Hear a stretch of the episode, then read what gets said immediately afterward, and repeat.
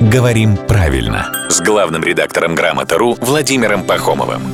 Здравствуйте, Володя. Доброе утро. Вопрос про разных людей с очень похожими определениями. Это как? А Вот сейчас объясню. Значит, есть индейцы, это которые... Есть, да. Есть индийцы, это которые... Джимми, Джимми, ача, ача.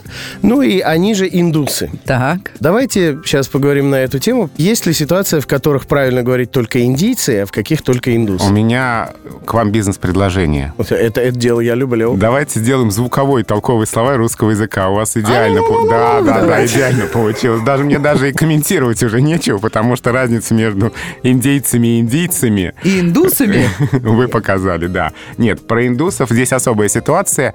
А индусы здесь на первое место выходит религиозный Да. аспект, потому что это последователи индуизма. А, то есть если я буду исповедовать индуизм, я тоже индус? Ты- да. А ты? Нет, но все-таки для этого нужна прописка индийская. Ага, то есть прописка и там решает, что называется. Ну и спасибо, как говорится. Это главный редактор «Грамотру» Владимир Пахомов.